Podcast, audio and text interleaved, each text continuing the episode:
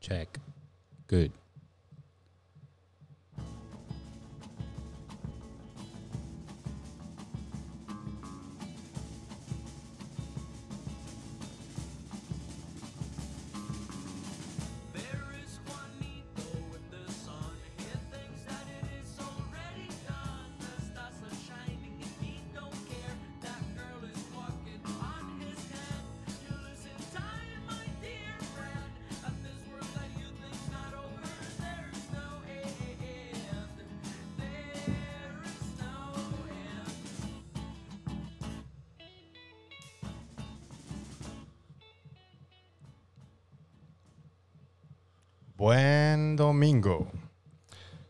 Bienvenidos al quinto, quinto episodio de Psicoactivo Podcast. Otra vez estamos aquí, los mismos de siempre, que nunca fallan. Pedrada al Juan Carlos, ¿va? Eh, buenas noches, querido Páez, ¿cómo estás? La verdad es que estoy bien. Estoy muy bien. Italia sigue siendo cabeza de equipo, güey, para calificar al Mundial, güey. y el Nápoles está con todo. Estamos muy bien, estamos muy bien. Muy bien. Eh, pues hoy vamos a tener el gusto de hablar de una de las de uno de los escritores, autores que marcó bastante mi adolescencia, pero ya ahorita ya en la vida adulta ya cambió mucho mi, mi parecer. Gusto, güey. Para ti es un gusto hablar de él, güey. ¿Por qué lo calificarías como un gusto, güey? Te da placer hablar del dude. Pues algo, sí, porque a pesar de que ahorita ya siento que es un charlatán, sí siento que muchas de sus escrituras y de sus pensamientos y de los aforismos que utilizaba tienen mucho valor antropológico y que te ayudan ah, quitando todo, todo lo del uso de sustancias, creo que sí ayudan mucho al ser humano a eh, tener una mejor experiencia de vida, eh, esencialmente. Puede ser. te, te voy a dar el beneficio de la duda. Sí, De- de- vamos- definitivamente sí sirve de algo. O sirvió de algo en la adolescencia leer Viaje a Ixtlán o cualquier cosa. Sí, bueno, por si no, ya tú lo... Ah, a ver, espera, se me olvida algo de volada. Spoileé ahí una...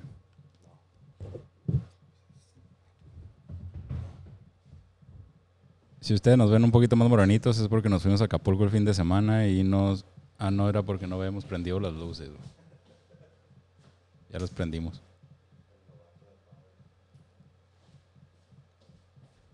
Rookie's mistake. Necesitamos producción, es lo que pasa, güey. Estamos tres, cuatro camarógrafos y alguien encargado de luces y Sí. alguien que sepa de lo que está hablando. Y ahorita todavía somos una producción pequeña, entonces somos poquitos y ten- tendrán que aguantarnos un poquito con esto, con estas limitaciones. Pero vamos a hablar de Carlos Castaneda. Tum, tum, tum, tum. Es un escritor peruano. Hay, hay dos vertientes. Nadie Dicen- sabe de dónde chingados Ajá, es. dicen que No. nació en, las, en una de las eh, pueblos amazónicos del Perú. Otros dicen que nació, Cajamarca. otros dicen que nació en Sao Paulo. Eh, Él decía que nació en Sao Paulo. Y la verdad es que no se sabe con exactitud dónde nació. Pero él también decía que eh, dentro de sus viajes, eh, en los libros que tiene, de sus anécdotas, dice que no está bien que sepan de dónde viene uno para poderse proteger de cualquier tipo de depredador. Ahorita el concepto de depredador lo vamos a desglosar un poquito más como él lo entendía. Y pues entra en, este territorio de lo fantástico, ¿no? Eh, bueno, esencialmente hay un personaje principal que puede definir toda la carrera de Carlos Castaneda. Hablamos de el chamán yaqui, don Juan Matus, que marcó a muchísima gente en los años 60. El movimiento hippie, pues lo tenía él como uno de los principales ah, figuras más preponderantes del despertar de la conciencia, según, según lo, que se, lo que se decía. Y pues es un personaje bastante místico, de acuerdo a lo que yo pude leer sobre él. A mí me tocó leer los tres libros de los primeros tres cuando yo estaba todavía en la preparatoria. Entonces, realmente mi, mi mente no me daba para discernir bien y- o leer entre líneas todo lo que él escribía. O para entenderlo tampoco, Lo- ¿no? Ajá, lo, lo- lo tomé. Bastaba para asombrarte. Sí, lo, lo tomé bastante literal, cosa que pues no se debe hacer con ese tipo de escritura.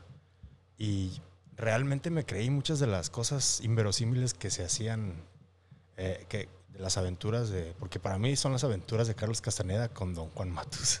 Eh, empezando por la idea de que Don Juan Matus realmente no saben si existió, güey, y la gente que lo buscó mm, y preguntó en las aldeas indígenas, nadie lo conoce, nadie sabe quién es Don Juan Matus, y lo más probable es que no haya existido Don Juan Matus. ¿no? sí, y este personaje de Don Juan es el, es, entra dentro de muchas eh, tropes, se dice como características que tiene el típico viejito sabio de pueblo, que es bien grosero y que se la pasa hablándote con aforismos o con dichos, muy dicharachero el señor, y que ah, pues no sabemos si se lo sacó de la manga o si él, él tiene algunas otras personas a lo largo de su vida en las cuales se basó para crear a este personaje, que yo creo que más bien va por ahí. Eh, pero, bueno, esencialmente el libro de, las enseñanzas de Don Juan fue el, la tesis que hizo en la carrera de antropología Carlos Castaneda eh, en la Universidad de Los Ángeles. Y de ahí e- este libro despegó al grado de que ahorita todavía sigue siendo uno de los bestsellers a nivel mundial y se tradujo en 17 idiomas diferentes eh, alrededor del mundo. Y pues a partir de esto, yo te voy a decir lo que yo pienso que terminó pasando. O sea, él hizo este libro y como vio que mucha gente se lo tomó muy literal, como yo, en aquel tiempo, aprovechó eso para él, pues crear toda una mitología alrededor. Hacer un culto. Sí, bueno, eh, a ver. Para hacer un culto. Pero ¿en qué te basas ah, para decir eso? No, su- suponiendo tu hipótesis, igual Sí. aprovechó el éxito de Don Juan para hacer un culto. Pero yo más, más, más allá de verlo como un éxito económico, un éxito en ventas, un éxito en, en, en, en- esos medios, yo lo veo más como un éxito en influencia o en la capacidad que tuvo de influenciar a tanta gente, ¿no? Sí, pues de hecho, yo es lo que estábamos platicando un amigo y yo, que también le gusta mucho la, esta literatura. Él dice, es que este güey fue de los primeros influencers en la historia de la humanidad. Dice, porque realmente la gente ya lo consideraba como un gurú de todo este mundo psicodélico. Y sí llegó un punto en el que pues ya llegó a- al grado de fanatismo. Y es lo que pasa con muchos influencers ahorita en- de, de internet, que tienen un cierto número de, de seguidores que hacen lo que sea por... Sí, yo creo que hasta podríamos decir que es una especie de patrón, ¿no? Entre, entre una figura que se vuelve un símbolo y después se vuelve un, un ejemplo y después lo siguen y... Sí, definitivamente es como un patrón, ¿no? Sí. Y aquí lo principal también es po- la razón por la que yo lo estoy conectando más que nada a, a este, a este programa, es porque para mí también estos libros y todas estas aventuras que contó Carlos Castaneda son una guía para utilizar sustancias psicodélicas para expandir eh, la percepción. Eh, esencialmente es eso. Yo no estoy hablando de iluminación o de todas estas cosas que, que Castaneda habla. Yo estoy hablando me- simple y sencillamente una manera más controlada de poder utilizar sustancias naturales psicodélicas. Y eso sí, para eso esos libros sí son bastante eh, efectivos. Ajá, sí, son, son bastante efectivos. Porque incluso hasta te, te dicta diferentes tipos de combinaciones de hierbas que se tienen que usar tanto con los hongos psicodélicos como con el peyote. Y pues don Juan se la pasaba fumando mota todo el pinche día. Es, es, es esencialmente eso. Y pues sí es algo que marcó mucho, sobre todo a, a mí, que yo en esos tiempos apenas estaba coqueteando con la idea de utilizar y de consumir sustancias. Y yo vi, vi cómo lo hacían ellos y pues la neta me dio muchísima más curiosidad. O sea, le podríamos echar la culpa a Carlos Castañeda de tu ex drogadicción, güey. Nah, es- es- son decisiones mías. Fue un factor, pero fue un factor Sí, fundamental. pre- preponderante, yo diría, la neta. O sea, caíste, caíste en, en, La mercadotecnia. en- en la merca de Carlos Castañeda, güey. sí, muy cabrón. Te creíste Don Juan Matos como yo y como todo el mundo. No, y es que aparte, o sea, imagínate, tú estás leyendo un libro en el que te habla de de nahuales que se pueden transformar en aves, se pueden transformar en, jaguares, X, ¿no? eh, que tienen capacidades supernaturales, sobrehumanas, y que tienen la capacidad de manipular la realidad alrededor de ellos. O sea, y que Castañeda en ningún momento dijo que eso era Sí, ficción. no, mames, tienes 15 años y dices, yo quiero, ¿no? Sí, él decía, él Como decía, ver los Power Rangers, güey, a los Sí. 7 y yo quiero ser uno. y, y de aquí es de lo que estábamos hablando, que eh, el título de este, de este episodio va mucho de eso, porque toda la saga de Star Wars, eh, una frase esencial dentro de la saga de Star Wars, que es que la fuerza te acompañe, May the Force be with you. salió de esos libros, de Don Juan. Era algo que Don Juan le decía mucho a Carlos Castañeda cuando se separaban y luego se volvían a ver, pero eh, George Lucas famosamente dijo que esa frase no existiría de no ser por Don Juan Matos.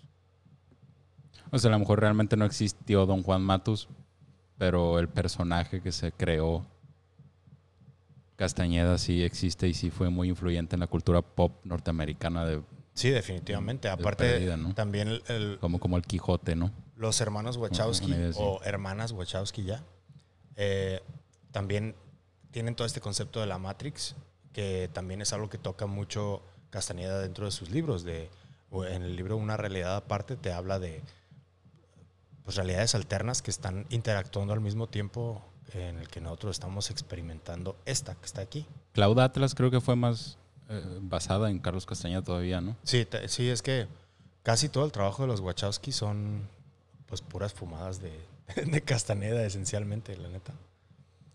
Y también eh, a mí me llama mucho la atención todo esto que se habla sobre los depredadores. Que para mí esto fue lo que a mí se me hizo más, me dio más como miedo, ya entra más en el terreno del, del horror, del suspenso, dentro de toda esta obra de ficción, en el cual te habla de, de seres, personas, nahuales, que se dedican a quitarle energía a otras personas. E incluso algunos de ellos, por medio de actos caníbales, eh, se dedican a, a chupar la energía de otra gente. Y esto ya se metió en un terreno que para mí sí fue como que, wow. Te dio miedo, güey. Sí, machín. Ya no quiero ser Nahual. No, nunca quise serlo, pero sí me llamaba mucho la atención todo ese concepto. Se me, se me hacía como, si realmente la mente tiene un poder a ese nivel, eh, no se me, no se me hacía tan descabellado que algunas de esas cosas pudieran ser posibles. Porque yo cuando, cuando me tocó comer peyote, sí experimenté cosas que sobrio no, no las agua- mi cuerpo no las aguantaría. De horrores, de visiones. No, no, estoy hablando de eh, aguantes físicos. Ah, ya. Sí, Caminaste 14 kilómetros en el Sí, desierto de Real de y 14. brin- brincaba de una piedra a otra, así súper cabrón. O sea, cosas que ahorita sobrio, incluso en aquel entonces joven sobrio, hago eso y me quiebro una pierna. Y sí hacía cosas que sí decía, what the fuck. Hay, estudios, güey, que dicen que no necesitas drogas realmente, güey, para lograr ese tipo de No, cosas. pero se güey. necesitan años de, de No, entrenamiento no, no, y no, no. resistencia. No, no, me refiero a otras cosas. Como un- una vez estaba viendo unos documentales de esos de History Channel o cualquier cosa. Y a un dude lo pusieron a correr, güey. Le dijeron, llevas un kilómetro, llevas dos, llevas tres, llevas cuatro, llevas cinco. Y ya estaba cansado el vato. Y luego le taparon los ojos y lo pusieron a correr al día siguiente también. Y le dijeron, llevas uno. Se tardaron Y más. luego le dijeron, llevas dos. Y realmente llevaba diez, güey. Y el vato Oh. andaba bien al tiro, güey. o sea, sin, sin broncas los corrió, güey. Sin, sin nada. Y, Pues- y- y así hay demasiados ejemplos también. O sea, a veces me, me- me refiero al hecho que a veces es más, no necesitas. Es como esto que de- denominan el efecto placebo, ¿no? Al revés, yo creo. Sí, va por ahí. Entonces, en lugar de, de- de- de curarte por nada, te, te, te quitas la venda, güey, de, lo que tu cerebro es capaz de darte para darte lo que realmente te puede dar, güey, ¿no? El cuerpo, no tu mente, güey. Sí. Esa es, es como la idea. Ahora, Y, y está, está, está loco porque tu ex consumidor, pues, se lo atribuyes a las sustancias.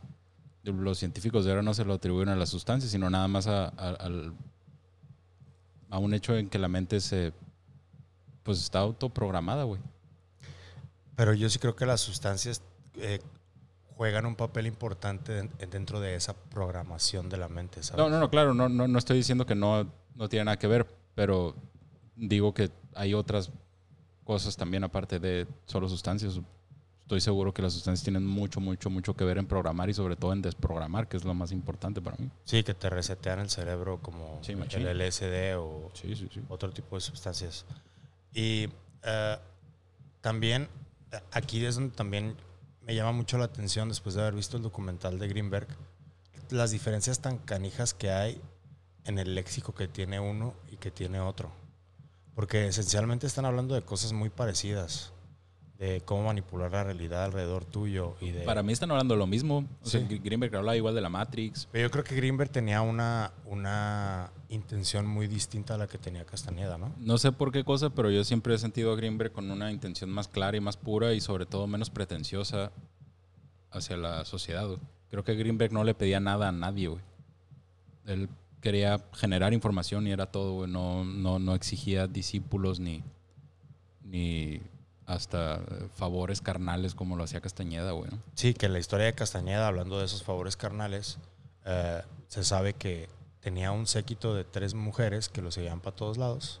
Ya en sus últimos años, eh, él incluso las convenció a ellas de que las, les iba a ayudar a trascender, a iluminarse, a pasar a otra vida, a a otro plano.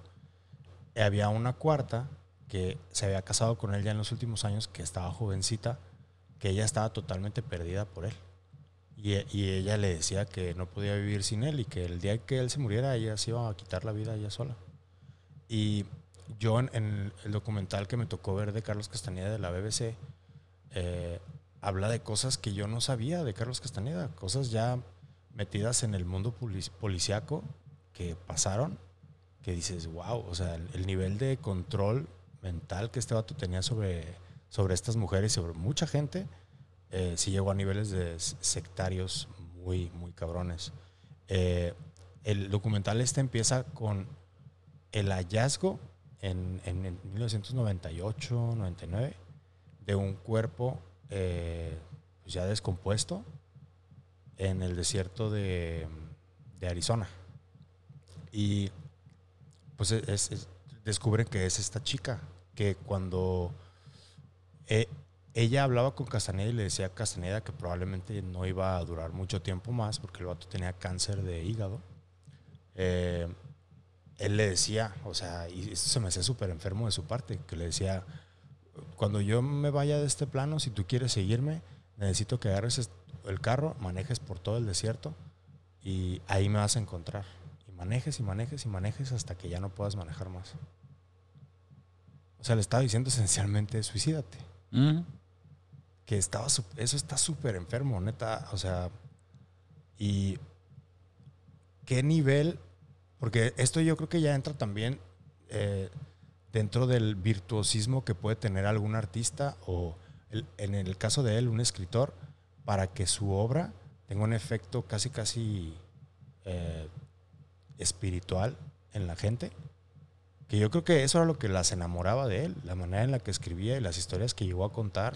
Pues es que son cosas bien románticas, güey. Son cosas bien chingonas que, que si estás morrillo y, y como que te falta todavía dos, tres calles, güey, que recorrer, pues la verdad te vas a sorprender, güey. Sobre todo te dan peyote y te dicen que la iluminación, güey, te ondeas y ves lo que ves, güey, o haces lo que haces. Y, y obviamente todo el cotorreo tan, tan, tan, romántico de la posibilidad de trascender, de la posibilidad de, de- de ser algo más, güey. Todo ese cotorreo, eh, a huevo que te llama la atención, güey.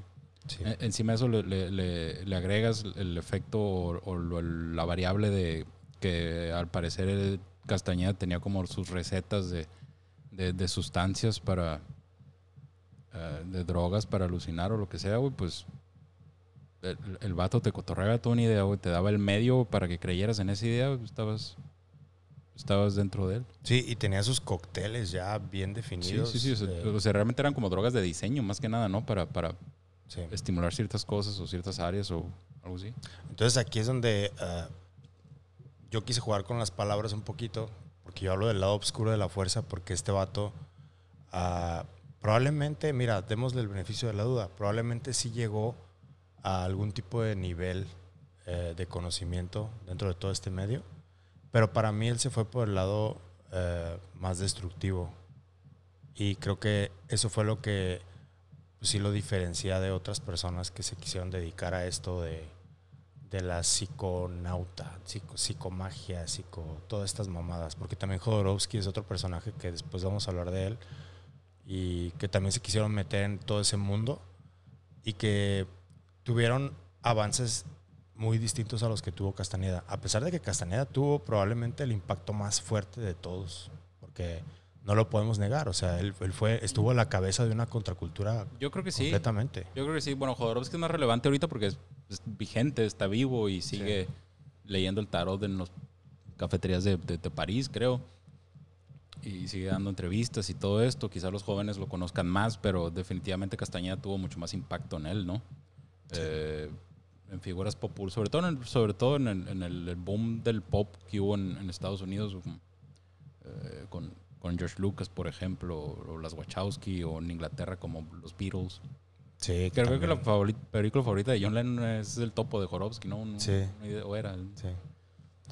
O sea, también fue bastante influyente, ¿no? Pero, pero definitivamente Carlos Castañeda creo que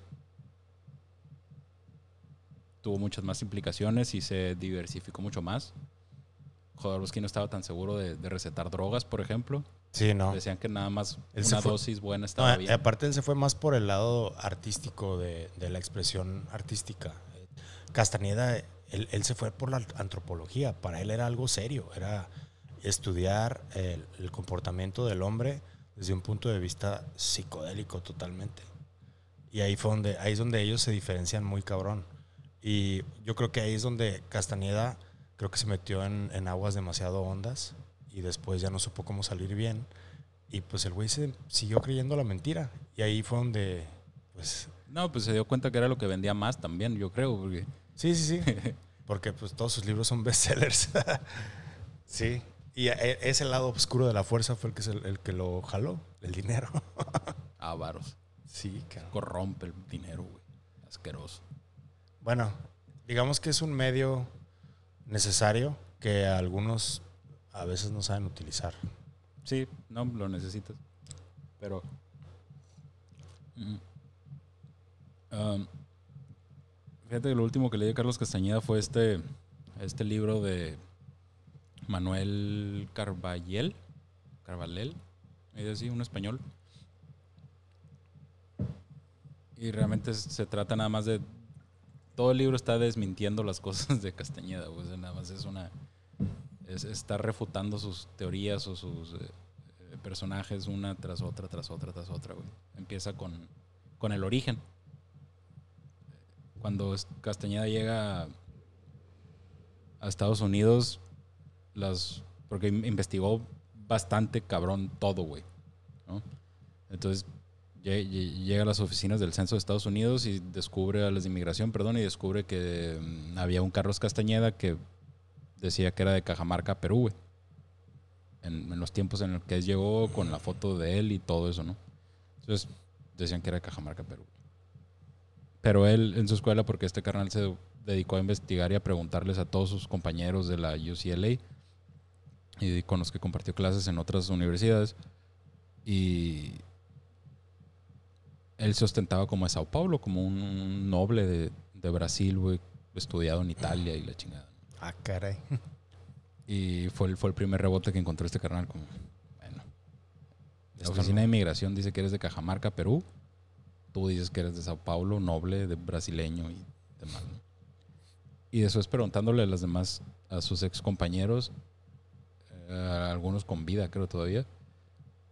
También misma idea, como no, la verdad es que a Castañeda le importaban más las mujeres que, que No me extraña para nada. el misticismo, lo que y, y así, o sea, este, este señor Manuel, que es un escritor, un periodista muy un poco, re- pues sí, es, es- es algo respetado en España. Eh, hizo hizo una labor de investigación muy, muy, muy chido, güey. Lo, lo publicó el país, el Le Monde, el, el- el mundo. Y así una tras otra. Después empezó a investigar a Juan Matus y se fue a las a las aldeas donde podría haber existido y en ninguna lo conocían, lo conocieron, sabían que había existido, no Juan Matus, quién sabe. y y está interesante. O sea, de- de- después de haber encontrado toda la, la literatura, pues creo que nada más me, me aventé el viaje a Ixtlán, algo de, de Don Juan Matus, pero pues, pues como yo, muy escéptico, muy así. Sí. Y al final de cuentas, que fue reciente, eso no tiene, no- tiene algo- más de algunos meses que leí ese libro, pues, eh, como ah, ya sabía. Sí, sí. Y aparte sí te imagino leyendo eh, los libros y diciendo, "Ah, no mames. Eh, sí, güey. y probablemente ya startándote hasta cierto punto y cerrando el libro y jamás volviéndolo a agarrar. Creo que no los terminé definitivamente. Simón, sí te imagino así totalmente. Ah, algo que me llama mucho la atención, que ahorita podemos verlo en, en figuras que hay ahorita dentro del mundo de las sustancias como más prominentes, es este gusto o predilección por la fama que hace que tengan ellos más contacto con el sexo opuesto o con o su mismo sexo, pero para, para ligar. Eh, hay un, un vato que hizo un documental para Vice que se llama Hamilton Morris, que tiene una serie documental que habla de diferentes tipos de sustancias. Y el vato, la neta, tiene, tiene muchas cosas muy interesantes. Te habla de, de, eh, muchos avances tecnológicos dentro de ese mundo, del- de, historia de las sustancias, de... hizo- tiene, un, tiene un episodio de Albert Hoffman, tiene... O sea, y está chido, pero él es una persona dentro de sus documentales y es otra persona en sus redes sociales. En sus redes sociales lo único que hace es buscar groupies para ligárselas. Mm. Y se aprovecha de su fama, siendo que yo, o sea, sé que hay gente que admira el trabajo que hace y, y cree que el vato sí se lo toma en serio, pero realmente no se lo toma en serio. Es, es Es un personaje nada más. sí, y lo único que hace es aprovecharse de su fama para ligarse a morritas. Eso es lo único que hace. De eso, eso me, me, sí me molesta, güey, porque yo que, eh, por ejemplo, si es- estoy tratando de hacer algo serio aquí y si en algún momento yo llego a querer tener contacto con alguna de esas personas para ya sea una entrevista, lo que sea. Va a sacar el palo. No, me- o sea, para empezar yo creo que me va a batear porque no soy morra, güey. para empezar. Y en segundo lugar, si el vato accediera a darme una entrevista, sí le, yo sí le diría, güey, o sea, es- eso que está haciendo la neta no, no se me hace cool, güey, porque hay mucha gente que cree en esto que tú estás haciendo y se lo toma de una manera muy seria y tú, ah, la neta, yo, me da la percepción de que tú te lo estás tomando como un juego nada más. Y así siento que mucha gente se desilusionó con Carlos Castañeda. Sí, yo creo que también hubo mucha desilusión. Cuando ya lo conocían, yo creo que fue como así, ¿no? Pues es que tienes que tener dos pinches dedos de frente nada más, güey. Te vienen a hablar de todas estas cuestiones tan espirituales, tan puras, tan, tan sanadoras, tan reveladoras, tan iluminadas, si le queremos poner otro adjetivo, y de repente. De repente te dicen. "¿No ¿Quieres echar un palo y ándale, mija, no? Sí, Sí, güey. ¿qué- Eso, eso, ¿Por qué, señor Castañeda? Se supone que usted es un casi célibe, porque creo, creo que el dude eh, sí, él, el alardeaba de eso cuando realmente, o sea, hacía orgías con las tres morras y... Pero a sus, a sus séquitos sí les ordenaba celis- que fueran célibes, ¿no? Tengo entendido. Sí, pero con él no. Pero él no, es decir, No, como, o sea, como sí. Mahoma, ¿no? Célibes con el resto de la gente, pero con, Con él, él no. Que a él le hicieran favores sexuales. Sí, Mira sí, qué sí. chingón. Eh, Sí, es, o sea, te digo que nada más pasan dos dedos, güey. Digo, oye, güey, creo que algo está medio, medio shady ahí, no está raro el coto, güey, ¿no? Y ahí es donde entra el sectismo del Y, que y- hablamos. y además, o sea, a, a la- a lo mejor lo estamos viendo como desde un punto muy, muy moral cristiano, o el hecho de decir que tener sexo es un pecado o cualquier cosa, pero Ah, nada, nada que ver con eso. Pero yo me imagino que que definitivamente no, no debería estar en- dentro de, de tus intereses el placer carnal si eres una persona que está buscando otras cosas tan, tan profundas como las eh, realidades alternas o universos alternos. O la eh, iluminación. de la conciencia, güey. Sí. O, ingresar a la, a la psique universal o, cualquier cosa. Creo que es hasta un poquito hipócrita y paradójico. eh, Hipócrita, definitivamente. sí. Entonces, Ah. entonces todo, todo ese tipo de cosas así como a, a- a través del tiempo te vas dando cuenta que Castañeda realmente no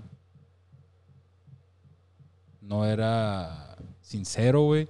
No era coherente tampoco para mí. No lo fue. Y pues sí veo por qué mucha gente se fascinó con él, porque realmente está muy interesante todo lo que dice, lo que, lo que, lo que platica, güey. Las teorías están interesantes, pero para mí fueron una ficción una mala ficción, no son, no son novelas muy, muy interesantes. Sí. Pero si quitas todo eso, güey, eh, si quitas la, la iluminación y la metafísica y, y te vas a algo más terrenal, hay, hay personajes mucho mejores güey, en la ficción, ¿no? Sí, seguro. o sea, me gusta mucho Cervantes, yo diría que, que el Quijote sigue siendo Sí, el, el- el es- máximo, es, güey. el mejor de todos, definitivamente. Entonces, po- pon al Quijote, por ejemplo, en lugar de hablando de caballerías o de caballeros andantes y, y- y defensores de las damiselas y demás, pon, pon hablando de, eh, de. De eso, güey. de la pinche iluminación y, y- y todo, ¿no? Pues esencialmente, Entonces, generas, gene- gene- hubiera generado el mismo impacto Cervantes, yo creo, y Sí. hubiera sido esa figura. pero igual yo creo que el Quijote dentro de todas sus aventuras, eh, bueno, Cervantes, dentro de las aventuras del Quijote, te hablaba de una cierta iluminación del ser humano a través de la aventura, ¿no? a, a través de la locura, Sí, de la aventura. de una aventura porque estás loco. Ajá. aventura dentro de tu cabeza. Sí, güey. Porque si eran muchas aventuras en las que se iba él. este. Pero sí, eh, me cuesta a veces un poquito de trabajo eh, darme cuenta de lo equivocado que estaba eh, con Castañeda. Porque sí llegó un punto en el que sí lo llegué a sentir como una casi casi Biblia. Sobre todo el libro de las enseñanzas de Don Juan. Porque es donde, en ese libro es donde te da toda la- todo el lenguaje que utiliza a través de toda su literatura.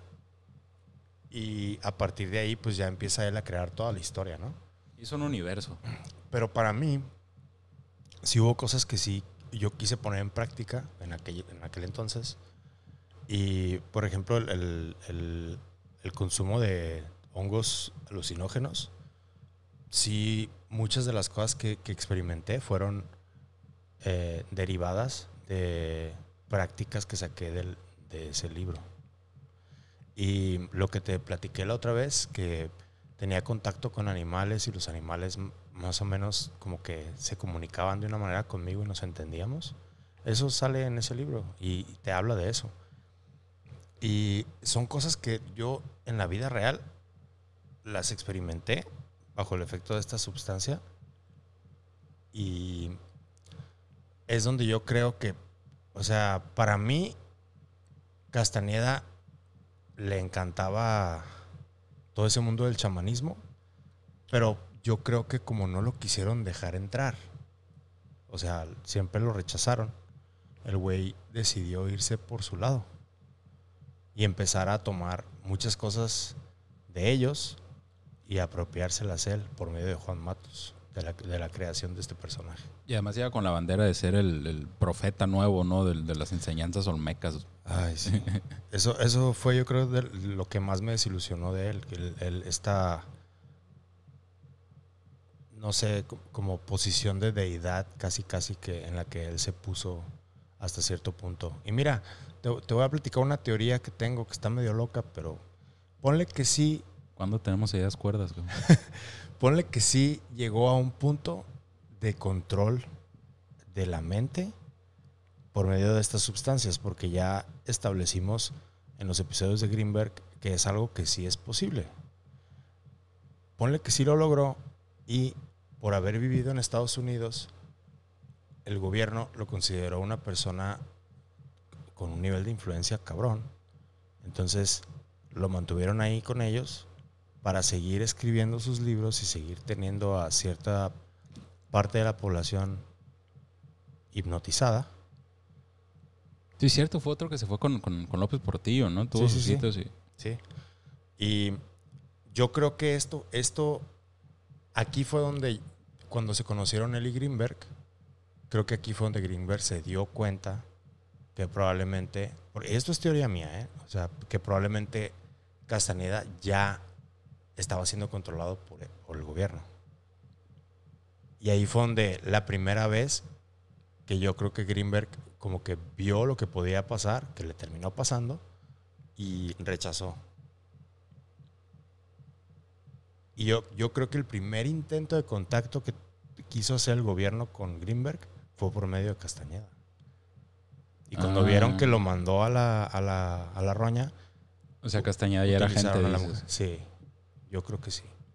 Porque ese nivel de influencia tan cabrón que tiene, eh, un gobierno lo puede utilizar Sí, machín. como ellos quieran. Es, es, es una figura que, digamos que es una de esas piezas de ajedrez que se pueden mover por todos Sí, lados. Los influencers de ahora hacen gobernador a alguien, ¿no? Entonces, Exactamente. estado. Los influencers de aquella época en, en un, en un eh, contexto histórico tan psicodélico, imagínate lo que podían hacer. Aparte ahorita siento que no existe un influencer de, de ese tipo, como psicodélico, ah, al nivel de Castaneda. No, no lo, no lo hay. O no lo conozco, o no lo conocemos. Yo creo que no existe. Porque, porque por ejemplo, Pablo Coelho, No, mames. que es un charlatanazo Ah, también. ok. Sí, sí, sí. Pero él, él, él le tira un chorro de flores a Castaneda. Pero dice él que a él no le gustó nada más todo esto de las sustancias, que él quería irse por el lado de eh, eh, estudiar a personas normales. Así lo dice él. Pero, o sea, Pablo Coelho tiene un nivel de, de- también de influencia muy cabrón. Sí, bien duro, güey. Pero yo creo que no, no a ese nivel así chamánico, terrorífico. No. No, o sea, me refiero al. O nos podemos referir al hecho en el que esa influencia va hacia un lado místico o una influencia más terrenal como la de este otro campeón, güey. Definitivamente aquel. Estamos, estamos en otra liga, estamos en otra mesa. Sí, está. Pero bueno, aquí es donde eh, sí creo que la gente, sobre todo la gente joven que empieza a leerlo, eh, sí deberíamos de hacerlos ver y entender que necesitan tener muchísimo cuidado con el tipo de literatura que consumen. Eh, porque si tú eres un... A mí me pasó, o sea, tú eres un chamaco de 17, 16, 18 años que está empezando a querer experimentar con alguna sustancia. Si lees ese libro, creo que ya, Sí, empezaste, tendrías. ya empezaste mal Sí. en el camino ese. Porque te- te da, te invita a hacer cosas que una persona con una mente tan poco desarrollada eh, a nivel celular le- lo, lo puede incluso hacer que se quede arriba. Creo que fue, fue bastante perspicaz Juan Carlos en el episodio pasado diciendo que realmente, no, en el episodio de los malos viajes, güey. Creo que fue, fue, fue bastante puntual por primera vez en su vida. ¿En qué punto? Cuando nos, cuando nos dijo que las drogas realmente lo único que te van a hacer es, es sacarte a ti mismo, de ti mismo, para ti mismo. O sea, no, no es, no es nada más allá. Y, y lo conecto porque yo creo que empezar a experimentar con, con sustancias bajo la idea de que vas a volverte un ser extraordinario es una mal base. Pésima, de hecho. Yo me lo imagino, ¿no? No sé cómo te fue a ti, te fue mal, supongo. Sí. Entonces, la idea de Juan Carlos me parece mucho más objetiva hasta cierto punto. O sea, si lo que realmente quieres es descubrirte un poco y usas las sustancias para eso, yo creo que para eso deberían de ser. Sí, es bastante válido. Pero te, te- te pones, a, te pones a leer a Castañeda, te pones a, a leer a- al, al viejo Jodorowsky o te pones a... ¿Quién? No sé, güey. No, no, no creo a más gente del, del, del, del modo esotérico, chamánico, místico, güey. No, no creo que encuentres nada positivo, güey. Sinceramente. O sea, creo que de, de una cosa te vas a ir brincando a otra y de otra a otra y de otra a otra. O sea, a lo mejor empiezas con Castañeda, después dices, no quiero ser tarotólogo, güey, después de una sesión y luego del tarot, del tarot te brincas, no, pues mejor me, me llama más eh, los, los, los reikis o las runas, güey. luego te vas así, yo creo que vas a ir trotando hasta que descubras que al final de tus días si no te va mal, güey, que la iluminación no es un un factor externo, yo creo. Y que todos esos objetos o todas esas eh, teorías o religiones o credos o, o ritos no van a tener mucho efecto en, en tu desarrollo. Entonces, Sí, aparte, eh, si quieres ponerte a leer eh, literatura sobre iluminación, mejor ponte a leer enseñanzas del Buda o el libro del Tao, cosas más milenarias que tienen muchísimo más contenido y sustancia que, chulada. Que la literatura de un, un cabrón que nada más estaba metiendo drogas y, y que incluso terminó creando un culto. O sea, Sí, una cosa no tiene nada que ver con la otra. terminó muerto, provocando suicidios, abandonando hijos, hijas. Terminó eh, siendo desenmascarado por muchos investigadores. Sí. Pero terminó con muchos seguidores también. Y yo creo que el culto ahorita de Castañeda está fuerte todavía. Sí, y ahorita incluso nosotros nos estamos exponiendo un poco, porque cuando este episodio llegue a más gente, gente que lo sigue del- de las altas esferas de- nos van a hackear, güey. del gestalt y Eh. todo este pedo, probablemente, no sé, no creo que nos hagan nada, ¿va? pero sí nos van a querer. Un depredador ahí, güey, que- que nos manden un pinche nahual a chuparnos la energía. Yo ni tengo, güey, todo el día bien cansado, así que no- se van a ir con hambre. No, güey, pero... No, sí, dices Buda y, el Tao, sí, claro, güey, son religiones mucho más interesantes, güey. Está bien curioso ese. O sea, las religiones creo que se... Alguna vez había leído... eh, tienen, tienen sus divisiones. Eh, Sí. Religiones eh, ocultistas o, o místicas como estas Sí, religiones proféticas como el cristianismo o el judaísmo y religiones sapiensales, güey. Religiones sapiensales como la de Buda o, o Tao, el, el- el- el taoísmo, güey, son, son religiones más centradas en, el- en el hombre o en la razón, en el bien común. Y por alguna razón siempre me han parecido mucho más sensatas, interesantes, aterrizables. no, y aparte s- Posibles. Son, son las más Y- viejas, ¿no? Eh, son las más viejas. No creo, porque los sumerios es la civilización más antigua y son. Tienen sus deidades. Ok. Pero. Pero está curioso porque todas estas religiones orientales. Todas. Son los países que más han prosperado, ¿te das cuenta? Japón, China, Corea del Sur. Bueno, el norte se, se, se cose aparte. Sí llama mucho la atención eso. Ma- Machín, güey, o sea, creo, creo que el, el de los países más prósperos en las últimas décadas, Singapur,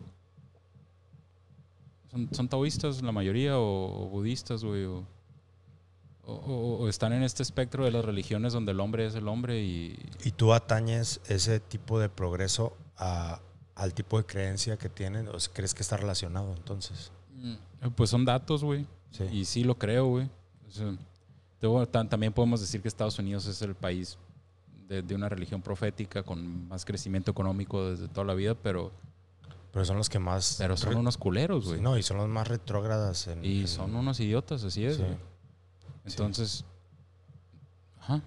Yo, yo, yo, yo creo que sí, güey. Yo, yo creo que exactamente como decía Juan Carlos, dejar de ver la idea, güey, de que hay factores externos, de que va a venir alguien a, a ayudarnos o de que puedes conseguir cosas por medio de misticismos o esoterismos, güey, te, te, te va a elevar, pues yo creo que es mucho mejor para el propio ser humano decir, no, yo me puedo autorrealizar, güey.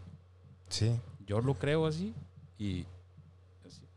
Fíjate que a mí... eh, Perdonen si ofendo a alguien de cristiano, católico, mormón o judío. no, aquí lo no, que no. menos lo que menos buscamos es eso, ofender. pero- Simplemente estamos dando nuestro punto de vista, ¿no? Sí, exactamente. Es un punto de vista disclaimer, es mi punto de vista. El punto de vista de un abogado que vende café para ganarse la vida. güey. Sí, el otro disclaimer que no lo hicimos al principio, para que no se les olvide, es que eh, nosotros vamos a hablar en muchos de estos episodios sobre el, el uso de sustancias, pero yo desde una perspectiva de una persona que ya está alejado de ese mundo y tú desde una perspectiva de una persona que no nunca lo ha conocido realmente, De un sapiensal. pero que tienes muchos amigos y conocidos que lo, lo han hecho y lo que lo hacen. Todos. Sí.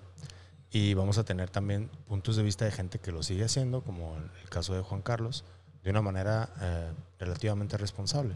Y algo que no vamos a hacer aquí, que ah, eventualmente te voy a platicar de esto, es traer a gente que esté dentro del mundo del- de las sustancias y esté autodestruyéndose, porque eh, sobre todo si son gente que son conocidos o amigos míos, porque yo no, no los quiero exponer como si fueran animales de zoológico.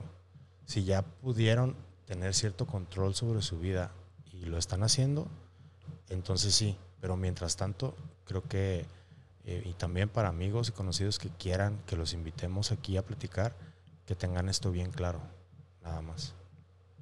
Em, Se acaba el disclaimer. sí, Échame más mate, güey. Ya no tengo mate, güey. O sea, está bien loco. me acabó. Estamos hablando de Castañeda, güey. Por primera vez en todos los episodios no estamos pisteando, güey. Estamos tomando mate, güey. oye sí, Qué, qué, cosa tan más curiosa, ¿no? Castañeda, yo creo que fue una obra de él, güey. Nos ha de estar viendo. Nos programó. Y eh, antes de continuar, bueno, no, continuando con algo un poquito... ah, quiero tocar el tema de Matus, pero con este misticismo que, que Castañeda le puso dentro de su lectura, porque a mí, como yo, yo soy amante de la literatura fantástica medieval también, yo eh, inevitablemente siempre lo, lo relacioné con el mago Merlín. Y dentro de, de esta, de este mundo de la ciencia ficción y de la fantasía, siempre me gustó coquetear con esa idea de que Don Juan era nuestra versión del mago Merlín. Entonces, ah, me tocó ver muchos videos eh, en YouTube, los puedes encontrar, donde hablan, eh, le hacen una entrevista a un, eh, chamán yaqui, que según esto él era Don Juan, pero que realmente no era Don Juan, nada más era como una representación de lo que era Don Juan. Y no sé qué, qué tengas tú de esta idea que a mí, para mí siempre ha estado muy presente, sobre todo eh, dentro de la cultura popular occidental y que, que Castañeda lo, hay- lo haya aterrizado dentro de sus libros para la cultura mexicana. Se me hace, a mí eso me gustó bastante, de, porque sí es, un, sí es un personaje ficticio, pero se me hace bien claro. chido que, que lo haya creado así que, que tenga esa... Para mí tiene ese tipo de re- relevancia, al, al mismo nivel que el mago Merlín. ¿Qué piensas tú de eso? Pues sí. Yo, yo, o sea, es que está, está raro, güey, porque yo lo veo como ficción y creo que tú también. Sí, sí, sí. Si, si sacas a don Juan Matus y los pones también en unas leyendas arturianas así, pues definitivamente el personaje de, de- de esa leyenda arturiana va a ser don Juan Matus, ¿no? Pues digamos que acá son, son en, en- en lugar de, de- vikingos contra los británicos, pues tenemos a los, o teníamos a, a- a los aztecas contra, contra el, Sí, tribu, tribu contra tribu, ¿no? Entonces, a lo mejor el personaje sería Matus, güey, ¿no? El- Sí. El Merlín de, de estos días sería el, el- el Matus. Y definitivamente un antropólogo de la talla de Castañeda, eh, bastante estudiado en las mejores universidades de Estados Unidos, obviamente tenía conocimiento bien cabrón o, o le gustaba ese tipo de literatura también. y Sí. Porque la literatura medieval es fantástica, güey. Sí. Y claro que sí, yo creo que sí se ha haber basado en parte Machín, en el mago Merlín, ¿no? duro. O en cualquier otro mago ancestral de, de la literatura Sí, fantástica. estos druidas acá, locochones. Sí. Quería platicar de eso porque se me hace cagado porque yo sí encuentro muchas similitudes.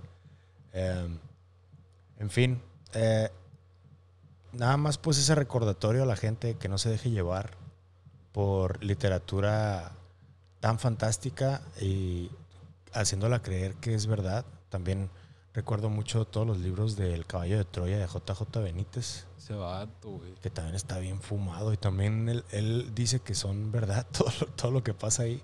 Sí, me, me acuerdo que me, por alguna razón, llegaron a mis manos esos libros y empecé con el primero. ¿Sabes? Me quedé como, no qué Sí, yo ahí los, ahí los tengo yo todos. Y también empecé a leer el primero y fue Pues como no, que, no, no terminé también. o sea, fuck. la verdad soy alguien que abandona mucho la lectura, güey.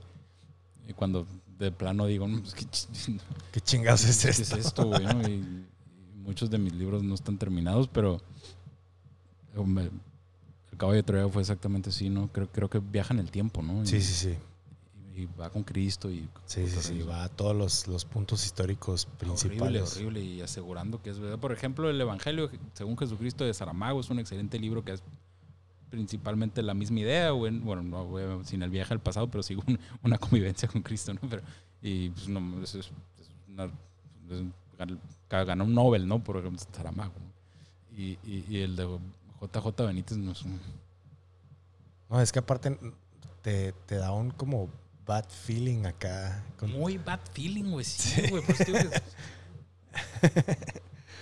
Pero bueno, es nada más el recordatorio a la gente, sobre todo joven, que no se deje llevar. Eh, todo este tipo de, de literatura que el escritor eh, quiera venderles como verdad, eh, cuestionen todo y sobre todo si se ve demasiado... Siempre cuestionen todo, güey. Sí. Lo que les dice su profesor de química en la secundaria, cuestionen. Sí. Lo que los dice su maestro de ingeniería, cuestionenlo. Todo. Sí, definitivamente. Y pues de Castaneda yo no, no me queda nada más que darle las gracias por haberme hecho eh, darme cuenta de lo que es un gran escritor que se quiso creer más, que terminó siendo pues hasta cierto punto charlatán en muchas cosas, pero eh, yo creo que la- mucha gente como yo lo hubiera tomado más en serio si el vato hubiera sido más honesto y hubiera realmente reconocido que todo eso que escribió pues era nada más ficción. Si lo hubieras creído, si te hubiera dicho que era mentira todo, güey. No, no creído, sino le hubiera dado más relevancia a las enseñanzas que tiene dentro de sus libros, ¿sabes?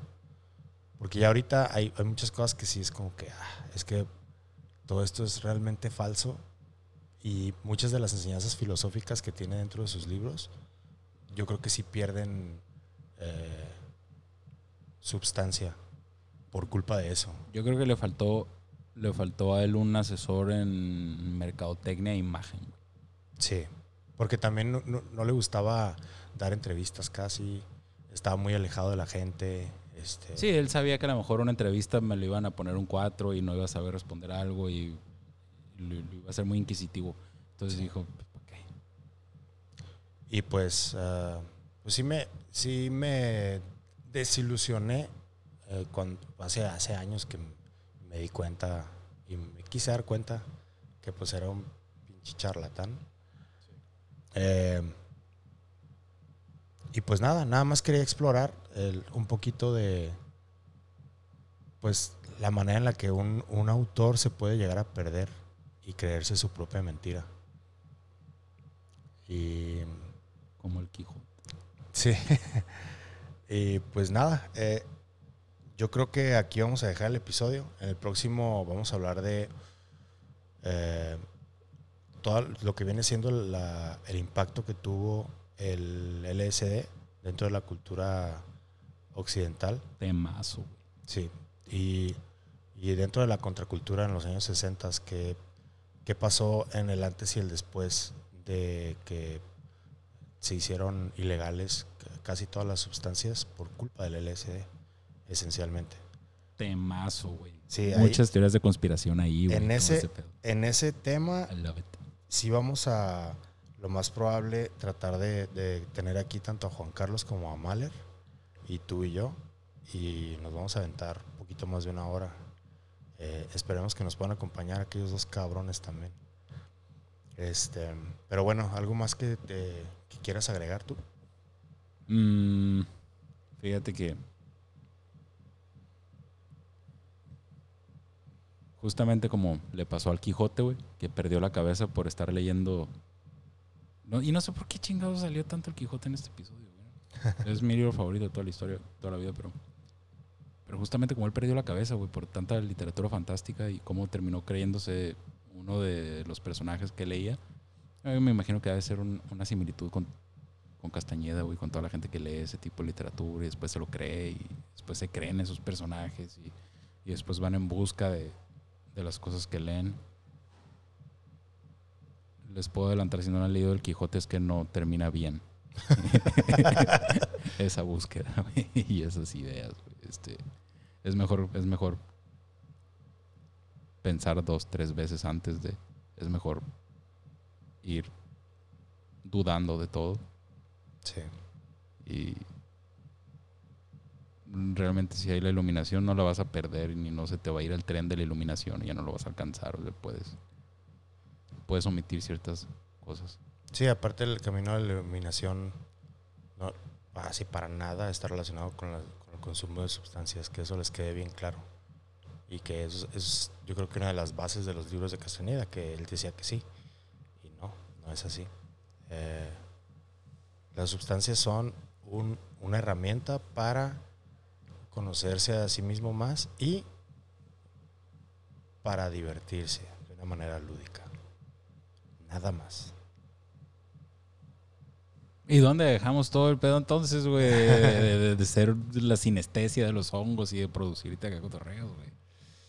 Pues es que sí pasan cosas muy divertidas, pero yo no creo que tengan, tengan, que no creo que sea la única manera en la que puedes llegar a la iluminación. Eso, sí- eso es todo. Creo que hay, hay- la manera mejor de hacerlo es de una manera natural y orgánica sin necesidad de usar eso.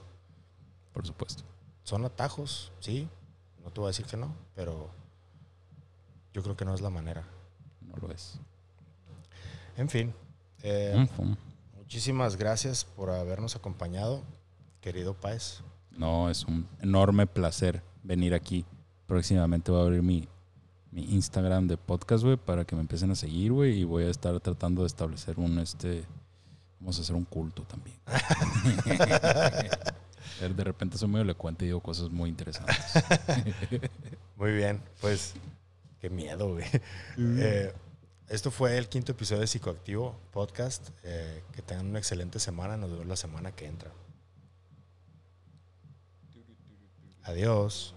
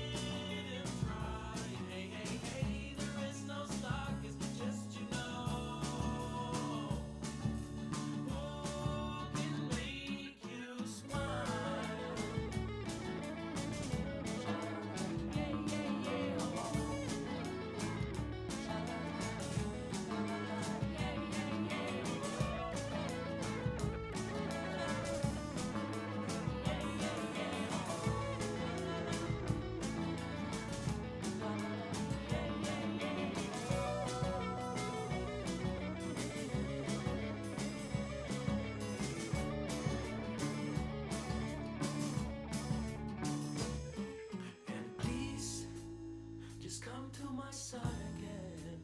Cause I need you here. Cause I have been there. Cause I can wait you to hold me. Cause I can wait to say